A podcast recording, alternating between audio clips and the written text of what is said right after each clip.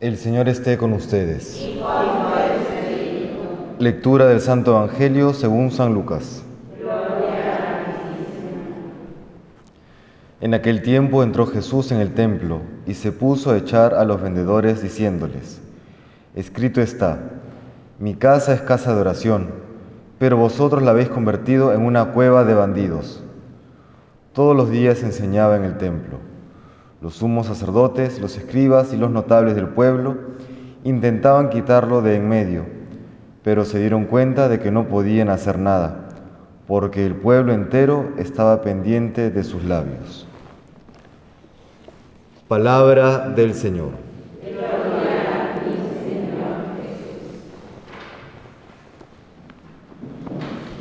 Notamos en esta ocasión en el Evangelio y también en otros pasajes cómo Jesús se opone a una forma de vida ya establecida que no le da toda la gloria a Dios posible. Que si bien pueden haber estilos de vida o formas de vida que no necesariamente son intrínsecamente malas, sí terminan cayendo en una tibieza o incluso mediocridad que no le conviene ni a la persona ni glorifica a Dios. Lo mismo podríamos preguntarnos nosotros, ¿cómo está nuestra vida? Porque si bien puede darse el caso en que no pecamos mortalmente, no le hacemos daño a nadie, sí de todas maneras puede haber una especie de zona de confort, puede haber eso de que hago las cosas a mi manera, no a la manera que Dios me pide.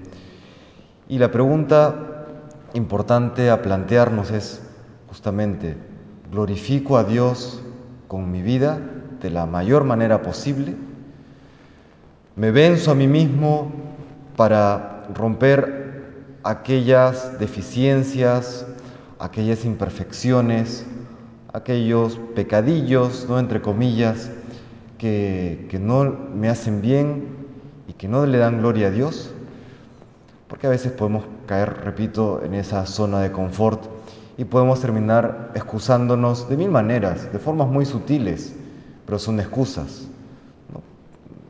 Excusas como por ejemplo, llevo tantos años de esta manera, me han formado así, me he criado así, ya no voy a cambiar.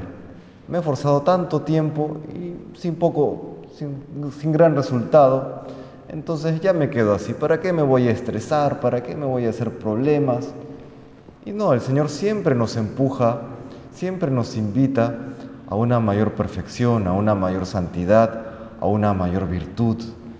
Es la manera en que le damos gloria, le glorificamos.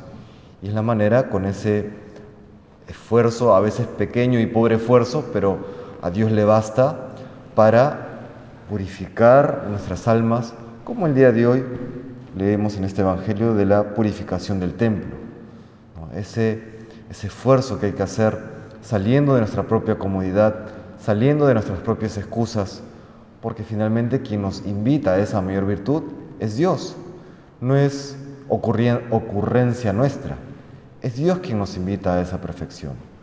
Le pedimos pues hoy al Señor que nos ayude primero a caer en la cuenta en aquellos puntos que podemos estar flaqueando, que podemos haber caído en cierta tibieza, o, haber caído en cierto desaliento, para que confiemos más en su gracia y nos esforcemos así por alcanzar aquella vida virtuosa que glorifique plenamente al Señor con nuestras vidas.